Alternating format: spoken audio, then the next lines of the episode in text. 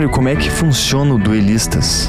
Bernardo, definido um tema como o de hoje, lendas urbanas, você faz a sua lista, eu faço a minha lista e item a item nós colocamos eles para duelar até a gente chegar em uma lista definitiva. E aí, Bernardo? Quando você era criança, que lenda urbana te contaram que te deixava com medo? Cara, quando eu era bem pequeno eu tinha medo do Homem do Saco, velho. Real, assim. Mano, o Homem do Saco é um clássico. O Homem do Saco é, É terrível pras clássico. crianças, velho. então, mas eu encontrei algumas variações é, ao, ao longo do mundo. Homem, Homem de Saco aparece em, em diversas listas. E quando eu era criança, minha avó me contava da, do Homem do Saco. Só que tinha, um- eu tinha uma variante que ela falava também, que era o Homem da Mala. E esse eu acho que me assustava um pouco mais. Lógico, mano, mais claustrofóbico Tá ainda. Pior Tá ainda. Tipo assim, porra. E tipo, ver uma pessoa com a mala na rua não, não era algo muito confortável. Sim, mano, tá louco. Assim que, né, eu nasci, os meus pais ainda moravam em Sapucaia do Sul. E lá, tipo, porra, não era tão desenvolvido quanto é hoje, né? Não tinha tanta cidade, assim. Ah, e tinha uma história que um dos nossos vizinhos, ele era um lobisomem, cara. Então eu e meu irmão, a gente sempre teve bastante medo e quando a gente se mudou de lá, ficou bem feliz de não ter mais se preocupar com isso. eu, eu acho que por ter muito filme também do assunto, o, o lobisomem não, é- não era um assim que me pegava muito. Quando eu era criança eu não gostava, não. Aliás, quando eu era criança eu tinha muito medo, na verdade, né? Não é que eu não gostava. Eu vou te dizer uma lenda aqui que eu vou trazer como meu primeiro item. Que quando eu li a história desse, desse doidão, eu falei, porra, se eu tivesse escutado isso quando criança, eu acho que eu me cagaria, tá ligado? E eu estou falando de uma lenda. Ela, ela é colombiana e venezuelana. Nos dois países ali, eles falam de El Silbón, que é o assobiador. Eita. E o El Silbón, ele tem 6 metros de altura e ele anda com os restos mortais do pai amarrado nas costas. Numa, numa sacola. Caralho, que horror, mano.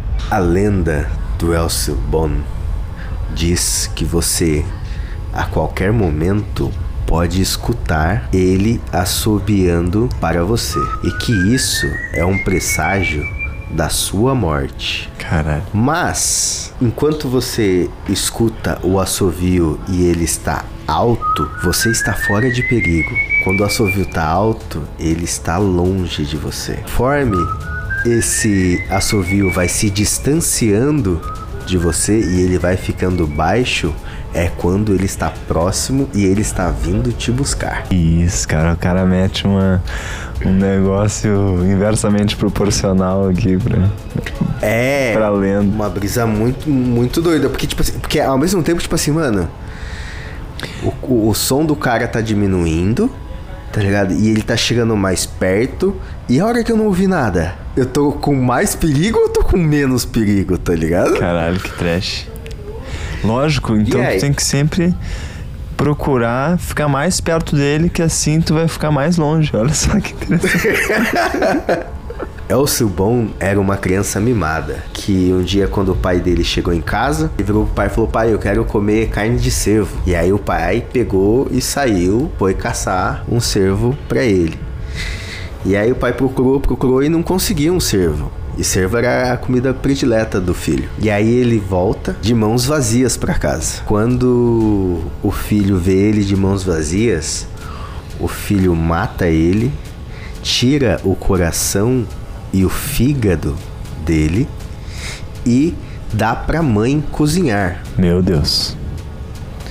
A mãe cozinha, eles começam a comer o rolê e aí a mãe acha o gosto estranho. E aí o moleque conta que é o pai. A mãe então resolve amaldiçoar o filho. Nisso aparece o avô que manda amarrar o moleque num tronco e começa a açoitar o moleque até que as costas dele estivessem totalmente destruídas. Tá, olha só, eu não sei quem é mais doente nessa história aí, tá? Sinceramente. Tipo assim, eu não sei quem tá mais errado aqui. O único certo aqui, aparentemente, era o pai. Ele só foi caçar pro Só moleque e não achou o cervo. ligado? Exatamente. Incompetente, sim. Agora errado, não. Depois de, de açoitar o neto, ele lava as feridas com álcool, pimenta e suco de limão. Agora a gente sabe da onde veio a natureza do, do, do neto, né? Agora a gente sabe. Quem- é de família. Quem ele puxou. É de família, só não era do lado do pai. Exatamente. E aí, depois de lavado com limão, ele amarra um saco nas feridas do moleque, coloca os restos do pai nesse saco e pega dois cachorros e famintos e solta atrás do moleque. Só aí ele desamarra o moleque do tronco e o moleque sai correndo. E, o assovio que ele faz são as notas dó, ré, mi, fá, sol, lá, si nessa ordem, subindo o tom até fá e depois baixando pra si. Caralho. Que terror. Sabia que eu já escutei uns Mano, assovios. terror. Terror. Terror. mano. Terror. Terror. Eu já escutei uns assovios assim. Não desse jeito, né? Mas, tipo, um assovio aí eu vou ver e a pessoa, tipo, cara, tu assoviou? Eu, não, não assoviei. Bem terrível. Já aconteceu comigo. Mas. Teve um apartamento que eu morei que era do lado de um canavial que eu escutava do canavial um balanço, mano. Caralho. Que trash. Me dava um cagaço. Gostei muito da dessa dessa figura. E para duelar contra o El Silbon, eu vou trazer um lugar, na verdade, um lugar que se chama a Ilha Poveglia, na Itália, em Veneza, praticamente um quilômetro da, da margem de Veneza. E é o seguinte, essa ilha, ela foi utilizada por muito tempo, praticamente 40 anos, de quarentena para pessoas que tinham a peste bubônica. Bó. Só que o que que acontece? As pessoas chegavam com a peste de, em Veneza e elas tinham que ficar lá.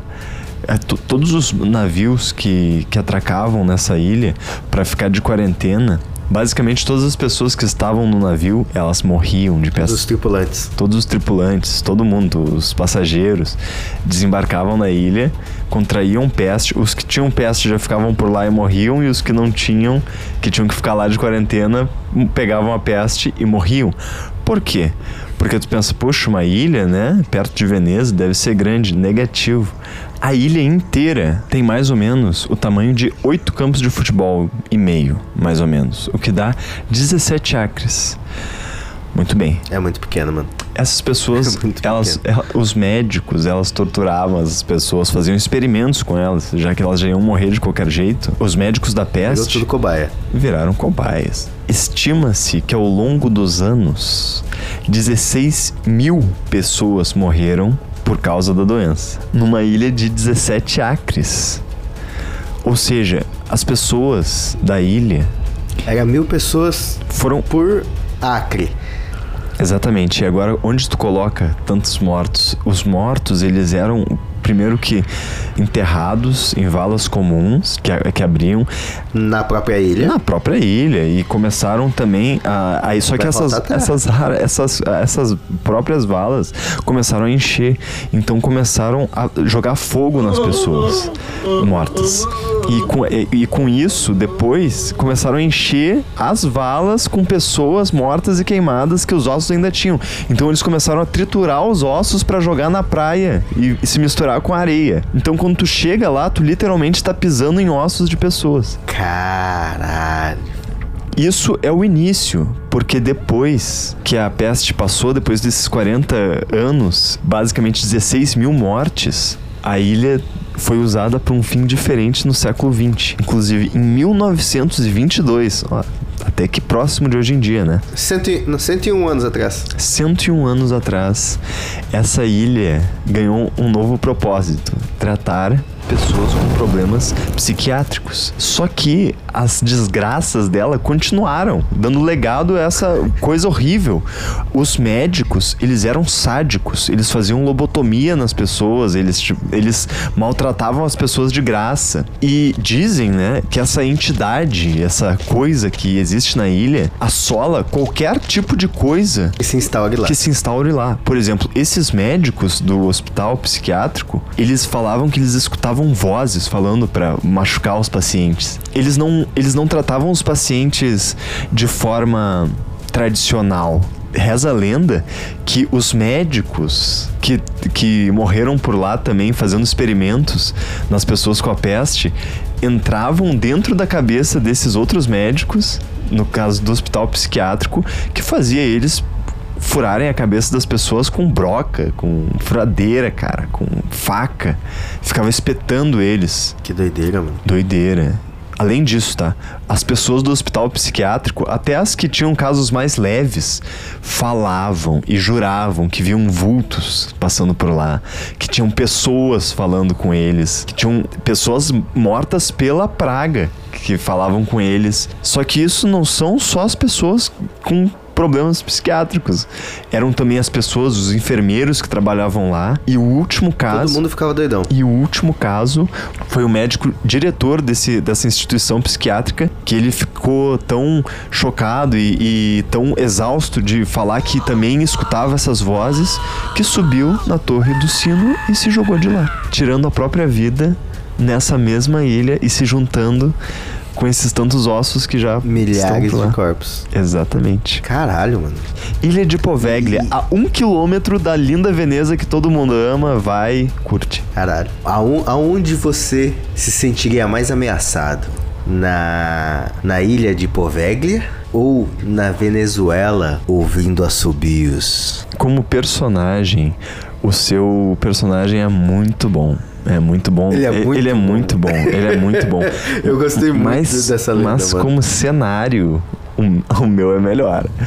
Não, como cenário, com certeza. Então eu acho que Elcio Bom poderia morar aí. Exatamente, exatamente. Então eu acho que a gente temos um empate técnico aqui, dessa vez. o empate técnico. Empate técnico, porque o personagem é. É. muito bom, porém, tu entende que não é um personagem, a Ilha de Poveglia é o próprio personagem, tá ligado? Apesar dele Sim, ser sim, sim. um local. Então, tipo, não é uma pessoa, são, são 16 mil no mínimo que E- morreram tragicamente lá. E Elcio Bom tem um jeito de você espantá-lo se você escuta o assovio dele. Ah, é? Eu quero saber isso aí. É. Você espanta ele com pimenta. É. Limão e sal. e faz uma caipirinha. né? pimenta, você espanta ele. E latidos de cachorro. Hum, Porque é o bagulho que ele tem medo dos cachorros que, Perseguiram botaram pra correr atrás dele. Ele vem atrás de mulherengos e bêbados. Porque o avô Quando dele era assim. Então, no- no- na lenda não, não diz qual, que é qual, qual é a raiva dele que ele tem dos bêbados, né? Ah, talvez porque lavaram as costas dele com, com álcool, né? álcool. Pô. Tá. É. Eu, na verdade, eu até entendo ele, tá? E todos nós já tivemos raiva de bêbados. Porra! Total. É, e quando ele encontra bêbados, ele suga o álcool dos bêbados pelo umbigo. Caralho. Coisa escrota, mano. Escrotíssimo. Cara, bizarríssimo esse bicho, velho. E aí, se você tiver um chicote, tiver pimenta, Cachorros? você consegue espantar El Silbon. É. Então, Bernardo, já que, já que temos um empate técnico, eu gostaria de te propor um, um método para desempatarmos. Vamos. Eu andei pensando, eu acho que a gente podia jogar um para o ímpar. Tá bom, vamos lá. Eu, eu, eu quero ímpar. Ímpar. É, eu sou ímpar. Porra, é muito mais fácil dar número ímpar do que par, mano. Não. É a mesma coisa. tu tá tentando me trollar. Vamos lá. Tá bom. Mas tá bom, vamos lá. 3, 2, 1, 7. Caralho! Caralho. então você ganhou. Ah, então você ganhou. Gostei, então Ilha de poder. Round 2 meu segundo item é, na verdade, é uma lenda urbana de Porto Alegre que na verdade não é uma lenda, é um fato. Fato. É um fato. É um fato, infelizmente. E eu trago aqui os crimes da Rua do Arvoredo, que muitos de vocês provavelmente já escutaram falar e outros não. Mas os que escutaram falar, muito provavelmente escutaram como uma lenda ou algo que não tem como saber se era verdade ou não, mas era verdade. Os crimes do Arvoredo, Marco, eh, ocorreram entre 1863 e 1864 em uma Porto Alegre ainda super não desenvolvida. Nesse, nesse, nesse cenário de crimes, estou falando aqui do famoso caso do linguiceiro. O cara matava as pessoas pra fazer linguiça. Não exatamente para isso, mas ele matava e fazia linguiça com elas. E as pessoas da alta sociedade de Porto Alegre compravam elas e comiam. Por isso, Nossa, porque, mano. porque na verdade não era só ele. Esse, ele, o, no caso José Ramos, degolava as pessoas. A Catarine Pause, que era sua esposa, era uma húngara que fugiu para o Brasil e conheceu José Ramos aqui. E ainda tinha um seu amigo, Carlos Klausner, dono do melhor açougue de Porto Alegre, onde toda a alta sociedade comprava carne. Meu Deus. O José Ramos. Não tem como começar falando dele sem falar de onde tu tá aí, Mário. Santa Catarina. Ele é de Santa Catarina, na verdade. O pai dele lutou na Revolução Farroupilha aqui, só que se mudou pra Santa Catarina. Desertou, no caso. E nessa guerra, conhecida também como Guerra da Degola, ele contava fé. pro filho pequeno, com um ar muito orgulhoso, como ele degolava os inimigos em campo de batalha. E um certo dia, o pequeno José Ramos viu o pai, bêbado, batendo na mãe. Então ele pegou uma faca e esfaqueou o pai. E degolou o pai. Não degolou o pai, mas esfaqueou ele e ele morreu dois dias depois, ou algo assim. Morreu logo depois no hospital. Depois disso, ele se mudou para Porto Alegre, porque ele né, foi procurado, na verdade, pela polícia, de certa forma, por ter assassinado. fugiu. Ele fugiu. Ele, É ele fugiu para Porto Alegre. Só porque ele é seu conterrâneo, você tá querendo proteger não, ele eu juro que não. Ele fugiu. Ele- Assume. Ele fugiu, ele fugiu para Porto Alegre e aqui ele começou a ser uma pessoa bem influente, trabalhando pra polícia. Vamos que vamos. Trabalhando pra polícia, ele começou a Em se que ano isso? 1863. Tem muito tempo. Ficou amigo de todo mundo lá, inclusive do delegado, etc. e tal.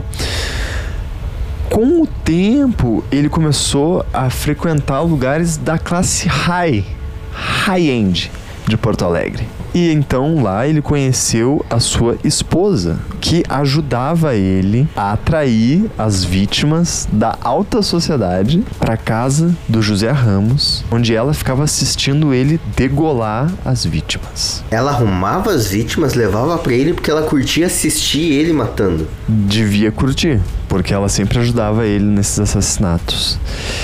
E o terceiro personagem dessa história terrível é o senhor Carlos Glausner, que era o dono do açougue mais frequentado da alta classe de Porto Alegre. O que, que era interessante nele? Ele falava alemão e ele é, amava falar alemão e ele não conseguia, ele não tinha pessoas que falassem alemão aqui em Porto Alegre.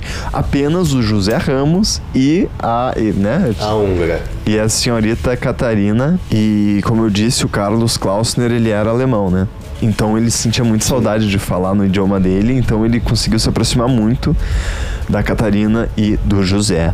E tendo em vista Os dois, os dois falavam alemão. os dois falavam alemão. Uma era húngara que falava alemão, o José, o José Ramos falava alemão também por causa dos pais dele, que falavam alemão. E aí eles praticamente frequentavam a casa todo dia um do outro. Até que o José Ramos começou a assassinar as pessoas. E o que eu acho interessante é que o Carlos, ele não denunciou o José em nenhum momento. Além dele não denunciar, ele ofereceu o açougue dele, que era super famoso. Ele ficava assistindo as pessoas, os, as vítimas do José sendo degoladas, depois esquartejadas e por último descarnadas. E depois ele levava para o açougue para fazer linguiça e ser vendidas essas pessoas. No mínimo, a gente não tem No mínimo, o cara achou um puta negócio, mano. Ele não ia ter que comprar carne mais. Ah, meu Deus. é, no mínimo, deixa eu. Por isso que ele não denunciou, mano. É, por Ele não denunciou porque ele tinha vantagem econômica no rolê. Acredita-se, Mário, que no mínimo seis pessoas foram degoladas, mortas e feitas de linguiça nesse, nesse ano que isso aconteceu. Com o passar do tempo e pessoas é, relativamente influentes desaparecendo do nada, a polícia começou a ficar mais eh, ligada, né? Só que não se esqueçam que o José era amigo do Delegado. do delegado. Só que ele não era mais policial. Ele foi afastado da polícia anos antes por uso desproporcional da força. O, o José tinha esse negócio, né? Quando ele tava na polícia. Então ele foi afastado, porém ele ainda era amigo de muita gente, então não desconfiavam dele. Mas quando as suspeitas começaram a cair sobre o senhor José e o cerco foi fechando, o senhor Carlos Klausner, apesar do sucesso absurdo Das linguiças de carne humana. Exatamente, do seu açougue, começou a ficar preocupado, né? Pô, já não vim pro Brasil aqui pra ser preso, né? Vou pro Uruguai, que é basicamente a mesma coisa que Porto Alegre, né? Montevidéu, só já não falo direito porto- português, já não vou falar direito espanhol, vou nessa. E falou isso. E o José não gostou nada disso. e degolou o seu próprio amigo Carlos Klausner e jogou ele num poço Não deixe pontas soltas. e jogou ele no poço da casa dele. Um- umas noites antes, ele tinha matado, degolado também, um cacheiro e o seu acompanhante, que era uma criança de 16 anos. Degolou eles dois. Então, quando o cerco fecha e a polícia bate na casa do José, eles encontram um corpo no poço do senhor Carlos Klausner e também os corpos desse cacheiro e do, e do ajudante dele no Por porão. que a polícia foi na casa dele? Porque começaram a investigar e descobriram que, que, é que geralmente as, a, a Catarina saía do teatro conversando com pessoas que, tipo, desapareciam depois. E Ela, ela era um ponto em comum nas vítimas. Exatamente, ela era um ponto comum na- nas vítimas. Finalmente encontraram os corpos deles e tanto o tanto o José Ramos quanto a Catarina, cara, eles negaram até o último dia deles, velho. E aí o José Ramos ele foi condenado por latrocínio e condenado à pena de morte por enforcamento, mas depois eh, foi comutada para prisão perpétua e ele morreu preso, logicamente, doente, cego e sozinho na Santa Casa de Porto Alegre em 1893. E, e, e a mulher? Ela ficou presa também? A mulher dele, a Catarina, foi foi presa como cúmplice e condenada a 13 anos de prisão, que ela realmente pagou e saiu depois disso. Esse caso é muito mais famoso fora do Brasil do que dentro. Porque a imprensa abafou o caso muito aqui no Brasil. Porque a alta sociedade comia linguiça de gente. e eles não queriam Tá ligado? Que quando eles fossem pro Rio de Janeiro, colar com o pessoal também do, do eixo Rio-São Paulo, que nessa época Porto Alegre era bem influente, o pessoal ficasse com nojo de saber que eles, na verdade, comiam, já comeram carne humana. Comeria, Bernardo, carne humana? Só assim, em momentos de muita necessidade, com certeza. tipo assim, porra, passou mais de 12 horas. né?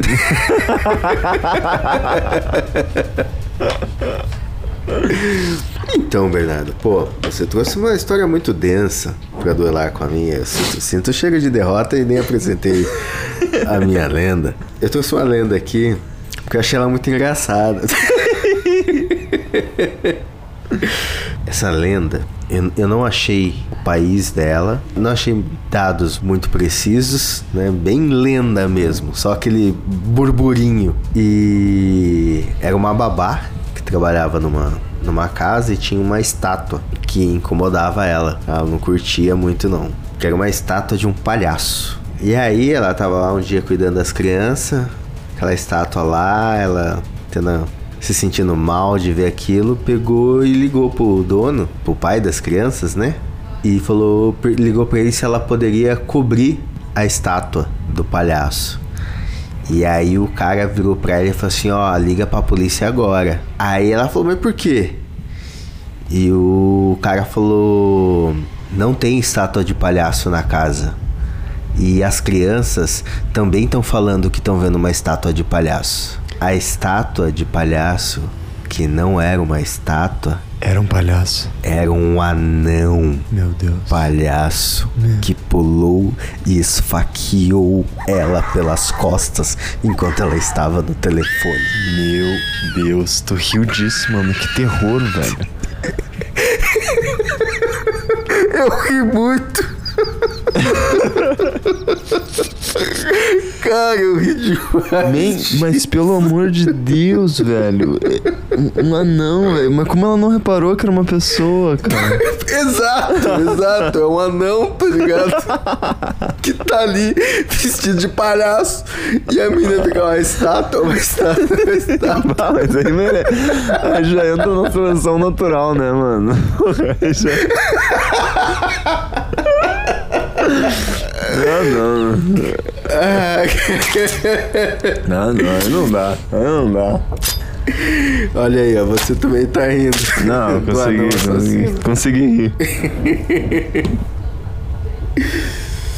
E aí, você teria mais medo de um não assassino vestido de palhaço dentro da sua casa ou de, de virar linguiça? Então, man, na verdade, eu- eu- plasticamente falando, eu tenho mais medo do anão palhaço, velho. Real, velho. tá ligado? Não existe true crime, tipo, que vai me dar mais, menos, mais medo do que um anão palhaço, velho, que invade a minha casa. Meu filho tá falando que tem um anão palhaço, caralho, tá louco, mano? Tô fora. então acho que eu ganhei essa. fora. Vamos de anão palhaço. Cara, eu trago aqui pra vocês agora uma história que se passou nos United States of America, em Hopkinsville. Agora a gente vai dar uma de Bunker Chess, como diria o Afonso Solano. Ah, você traz uma história de alienígenas? Exatamente. Cara, a minha história de alienígenas aqui me chocou um pouco porque é um alienígena bem diferente do normal, mas aparentemente é um caso bem famoso, tá? É, o, se chama Encontro de Kelly Hopkinsville, que são as duas é, cidades mais próximas. E basicamente a história é assim: são cinco adultos e sete crianças numa casa. Apareceram umas criaturinhas, umas criaturas pequenas, uns pequenos alienígenas, em uma espaçonave e começaram a atacar a casa deles. E eles pegaram as armas de fogo e começaram a revidar essas criaturinhas. Mas quando eu digo que elas não se parecem alienígenas normais, como você deve imaginar, é porque elas são pequenas, da altura de uma criança mais ou menos. Chega no máximo ali até o, a tua cintura. Elas têm olhos brilhantes, braços longos e mãos que parecem garras. E elas ficaram lá atormentando essa família que fugiu da casa e foi até a delegacia de Hopkinsville. Quando eles chegaram lá, eles contaram o ocorrido para os policiais e, cara, um pessoal foi até a casa deles pra ver isso, né? E pra ajudar eles, várias pessoas. E ninguém viu nada. Então eles foram taxados de mentirosos e foram embora. O- as autoridades. No outro dia, as autoridades voltaram pra lá e repararam que não tinha mais ninguém lá, nem, nenhum dos cinco adultos e nenhuma das sete crianças. Sumiram.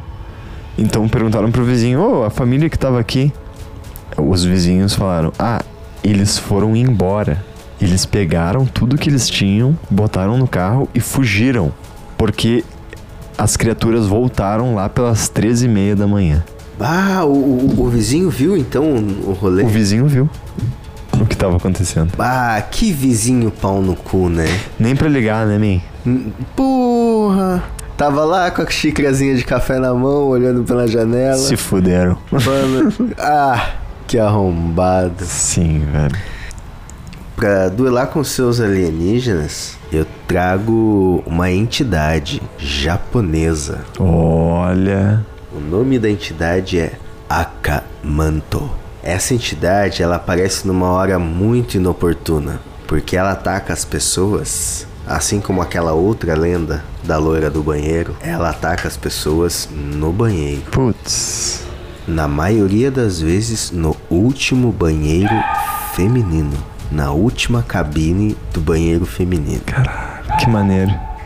Super maneiro. Não, muito maneiro, eu digo, tipo, visualmente no filme assim, imagina, tipo, a, a mina vai pro último banheiro feminino assim, e a gente já pode ficar, tipo, cara, cuidado, não é uma boa.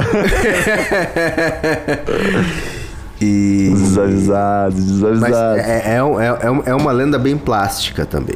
Porque quando você está lá no seu momento de intimidade, naquele seu momento de lazer, você ouve uma voz que te pergunta: você quer papel azul ou papel vermelho? Não, tu tá metendo louco. Não tô. Ah, tu tá metendo louco. Tu meteu um. Dá um Google aí, pode dar um Google aí, Akamanto. Tu tá metendo um Matrix no meio do bagulho, velho. Que porra é essa? E se você escolhe papel vermelho, ela vai rasgar as suas costas e te arranhar até a sua roupa ficar toda vermelha. Se você escolhe o papel azul, ela vai te entrar e te asfixiar até você ficar com a pele azul. Se você escolher Que horror. e se você escolher outro papel de outra cor, mãos saem de dentro do vaso e te puxam para as profundezas do submundo. Caralho, que escrotidão, mano.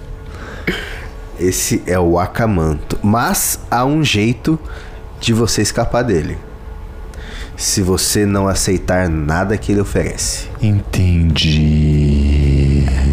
É, o problema é quando você aceita algum bagulho. Ah, entendi. Ou seja, não aceite nada de estranhos. Puta, isso da... é, bota. Puta lição de moral. essa, de moral. é- essa ia botar muito medo. É, essa é uma lição de moral muito boa, porém. Pô, logo no banheiro, logo no tem banheiro. momentos não. que tu vai aceitar necessariamente, não importa o que é, se não tiver porra do papel ali na tua cabine. Aí tu fala, porra, submundo tem o que lá? Porque eu não vou ficar, Meu tipo, amigo. cagado aqui. Meu amigo, para isso existem meias e você tem duas. Tô de boa. Na pandemia tinha máscara, né? Era melhor.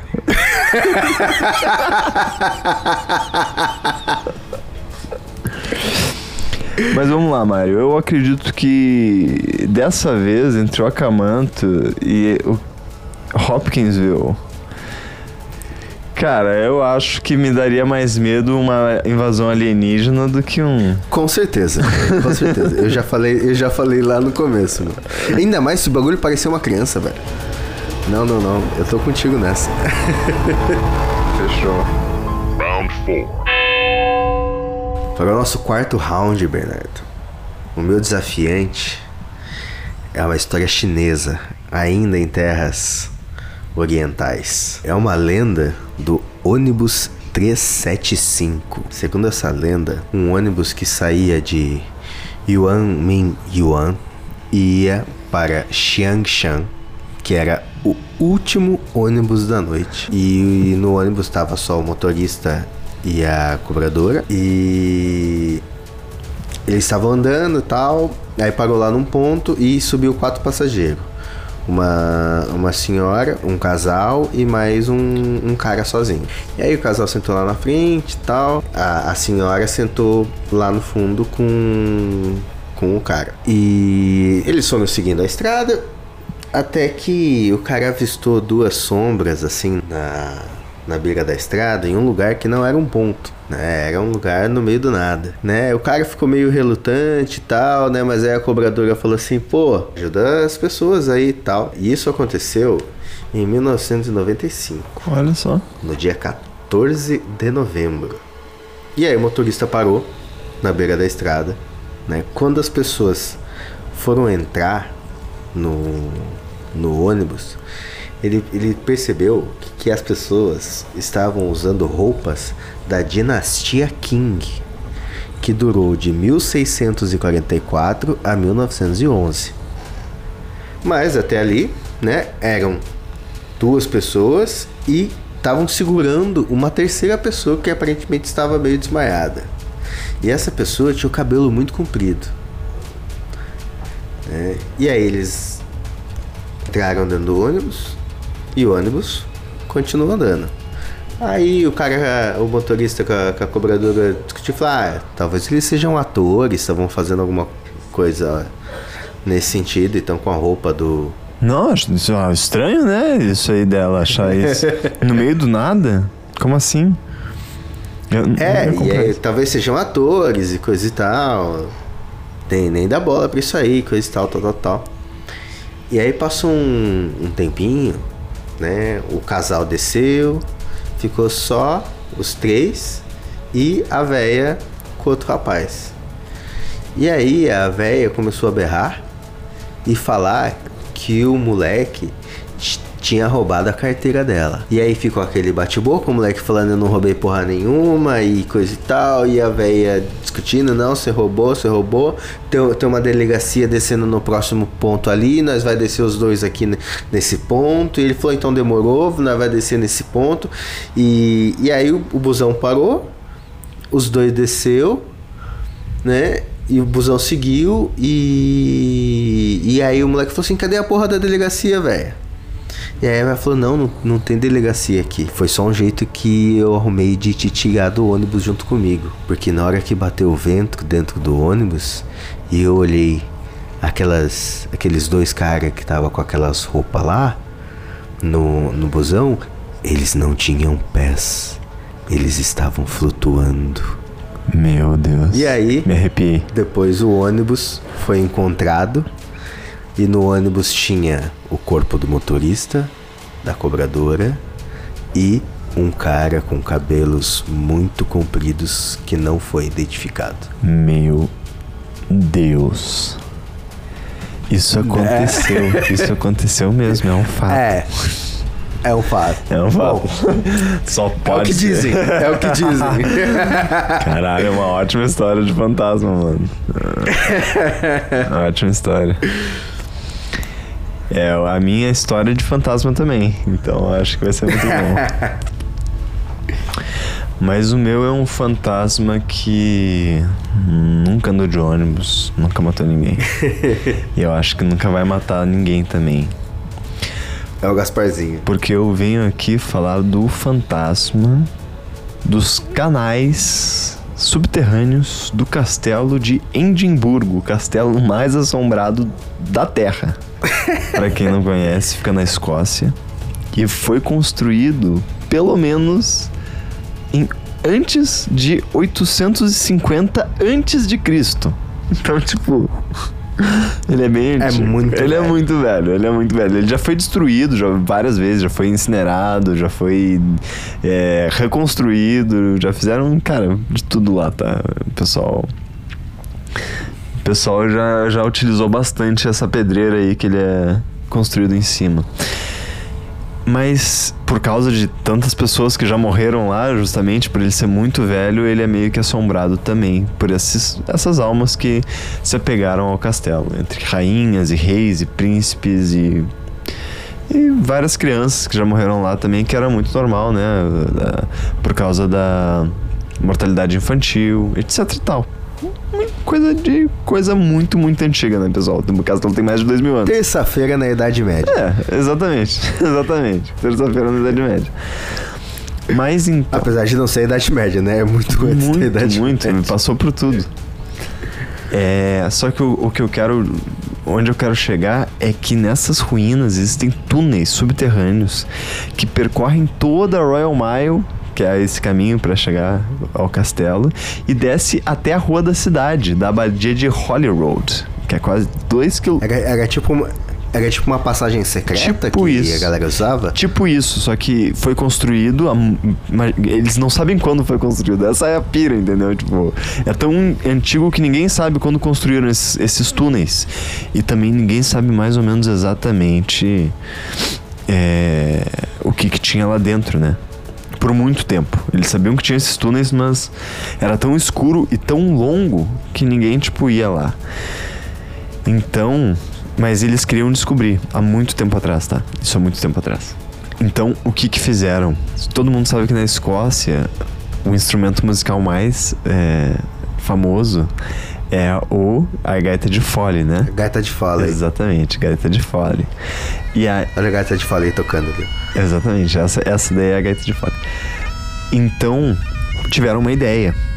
Vamos pegar esse moleque aqui que fica tocando gaita de fole e vamos fazer ele ficar tocando e a gente vai acompanhando o, o som da gaita enquanto ele vai indo pelo túnel. Então a gente vai ficar escutando ele aqui por cima e ele vai andando e, e a gente vai saber mais ou menos aonde tá esse moleque que tá indo por dentro do, do túnel e aí a gente vai saber onde ele dá, onde esses túneis dão e, e onde ele sai.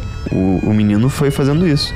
Ele pegou a gaita e foi andando corajosamente por, pelo túnel o tempo todo, tocando a gaita, tocando a gaita, até que ele parou de tocar a gaita, até que não se escuta mais a gaita.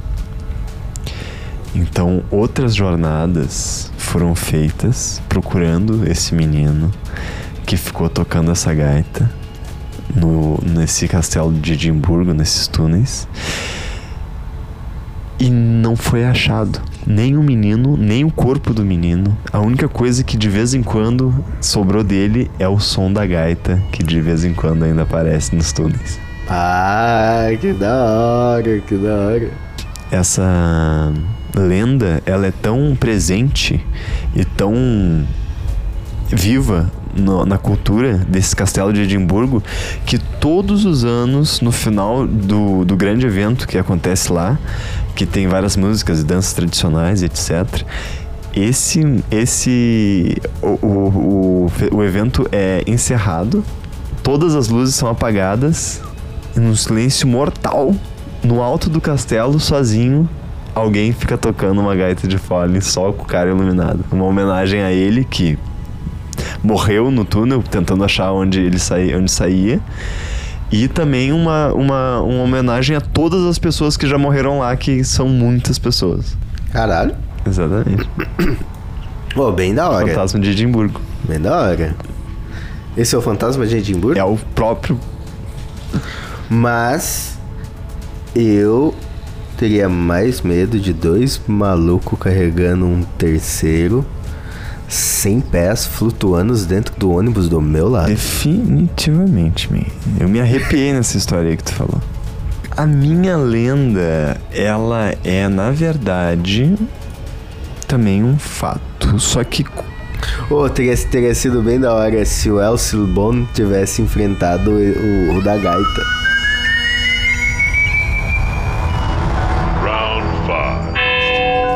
Para o meu quinto item, eu trago aqui um local.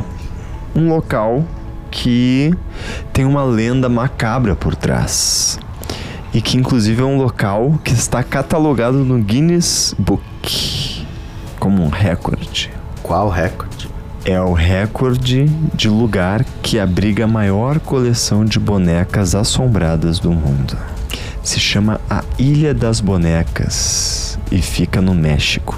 E qual que é o rolê desse lugar? Eu vou te contar uma história agora. Era uma vez uma, uma pessoa que gostava muito de pescar. Essa pessoa se chamava Dom Julian Santana Barreira. Reza a lenda que ele estava andando com seu barco perto dessa ilha e então ele viu o corpo de uma jovem jogada na água, boiando. Ele foi ao resgate da moça e ela estava morta. Então ele pegou ela e levou-a até a ilha, que é o pedaço de terra mais próximo de onde eles estavam. Então, muito triste de ver essa cena, ele enterra o corpo da jovem na ilha. Isso é um fato, isso aconteceu, ela tá lá. Ele vai embora dessa ilha. Mas no outro dia ele volta para essa ilha e repara que tem uma boneca grande do tamanho da jovem que apareceu lá. Ele então presume que na verdade aquela boneca era um receptáculo da alma da jovem que havia se afogado. Então ele entende que ela está com uma cara muito triste. Então ele começa a pendurar várias bonecas pela ilha toda ao longo de 50 anos. A única coisa que ele fazia era pescar e procurar bonecas no lixo para colocar junto a, a essa boneca, para ela não se sentir sozinha ele se mudou para a ilha. Ele ficou obcecado. Ele ficou obcecado em procurar bonecas e ficar na ilha. Agora que vem a parte estranha. Caralho, mais estranho ainda que isso? Mais O estranho. cara se mudou pra ilha só pra ficar A família dele. é, a, a- criando companhia pra uma boneca. a família suplicava pra ele, cara, isso aí não é certo, cara. Tu tá, tá doido da cabeça. E ele, não, ela tá, ela tá lá sozinha. Eu vi, eu lembro quando eu peguei o cadáver dela. E eu sei que aquela boneca é ela. 50 anos depois, ele falou pro sobrinho dele enquanto eles estavam indo pescar. Cara, eu tenho uma sereia aqui nessas águas que sempre me chama pra ficar com ela. E ela é muito parecida com a menina que eu enterrei na ilha. E, e o canto dela é tão lindo. Às vezes eu penso em. Um dia depois, ele foi encontrado, afogado, no mesmo lugar que ele tinha resgatado a boneca. E hoje em dia, essa, essa ilha é uma atração turística para qualquer pessoa que quer assistir um show de horrores, cara. Porque as bonecas em nenhum momento foram limpas, em nenhum momento foram bem tratadas. É um monte de boneca que ele achou no lixo e pendurou lá. Só que as bonecas estão sem cabeça, sem olho, sem braço, podres, cheio de bicho. Os insetos criaram casas nessas bonecas. Meu Deus. Sim. E é a maior Ilha coleção. das bonecas? É a Ilha das Bonecas. Caralho, tô vendo. Porra, tô vendo umas imagens aqui. Que lugar bizonho. E, e não tem qual é a boneca original? Eu não achei a boneca original aqui, uma boneca grandona. Só tem umas bonecas pequenininhas. Eu tenho um vídeo. Se tu quiser, tu assiste depois. É, não, eu quero dormir essa noite. Bom, a minha história ela não não envolve bonecas, não envolve insanidade. Depende do ponto de vista.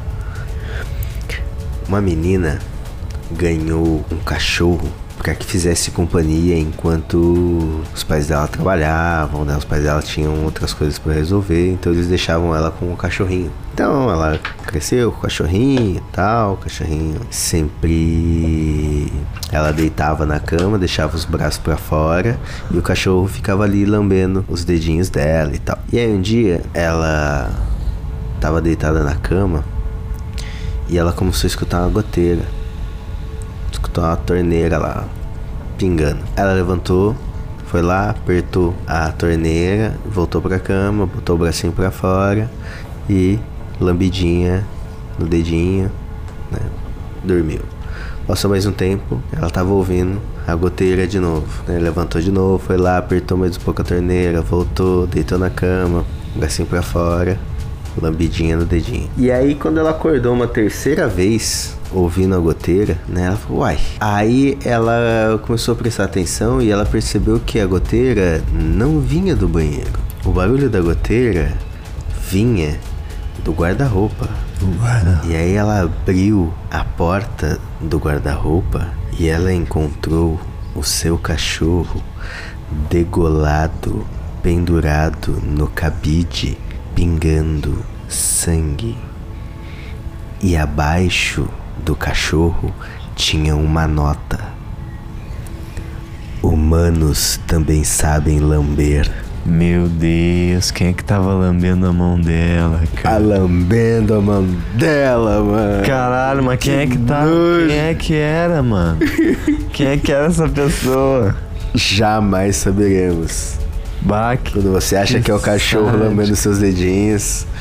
Que sádico, cara. Que sádico. Mataram de, de graça o cachorrinho. Mataram só pra lamber o dedinho. Só pra provar um ponto. que não precisa ser provado, a gente. Provável- sabia, né? provavelmente, a men- provavelmente a menina conhece- comia muito fandangos, ficava com aquele dedinho salgadinho, e o cara ia lá, dava aquela lambidinha dedinho. Hum, caralho, velho. Pô, há tempo que eu não como fandangos, hein, velho? Acho que eu vou lá comprar um, velho. Inclusive, hoje tá patrocinando o episódio.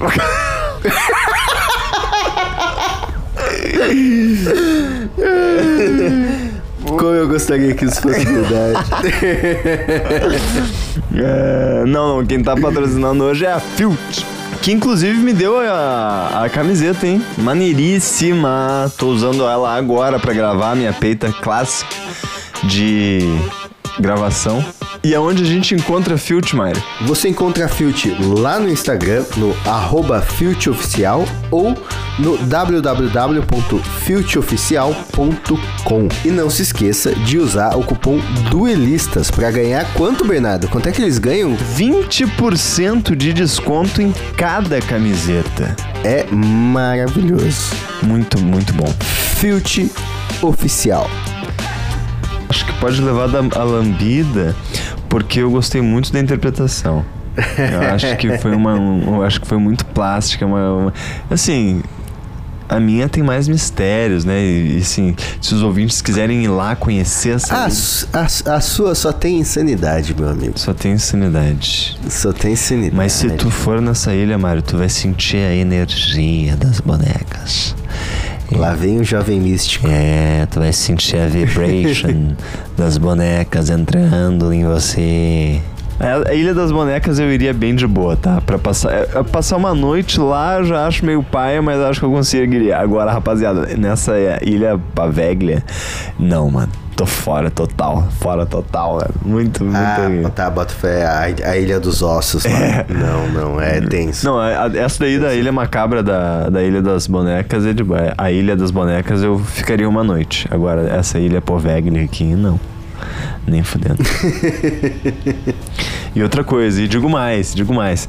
Esse sonzinho aqui, ó, dessa gaitinha, eu escuto de boa. Agora, esse assovio trash aqui desse seu bom, tô fora também. Então, Bernardo, como é que ficou a nossa lista definitiva? A lista definitiva ficou: 1. Um, Ilha de Paveglia. 2. Estátua do Palhaço. 3. O caso de Kelly Hopkinsville. 4. O ônibus 375. E 5. A lambidinha do mal.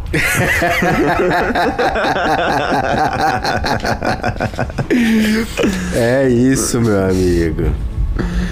Eu espero que vocês tenham gostado dessa edição especial de Halloween. A gente fez com muito carinho e, e amor aí pra vocês.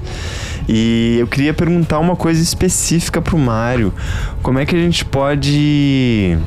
Como é que a gente pode encontrar o Duelistas? É só entrar no Instagram, no arroba duelistaspodcast. Né? Você pode mandar uma DM, deixar um comentário lá. A gente tá sempre deixando caixinha de pergunta, fazendo umas enquetes lá nos nossos stories. Pode responder a enquete no Spotify, né? Pode deixar seu comentário. Também sempre tem uma perguntinha. E falem com a gente mesmo. Falem com a gente que a gente gosta de conversar. A gente conversa com todo mundo que fala com a gente. E Além disso, vocês podem me xingar também, pode xingar a gente, a gente adora receber críticas não construtivas também. Especificamente o Bernardo, tá? Ele, ele recebe essas. Eu adoro, eu adoro todas, eu leio com muito carinho. Cuidado com a lambidinha à noite. Vamos começar a deixar meu fora da cama.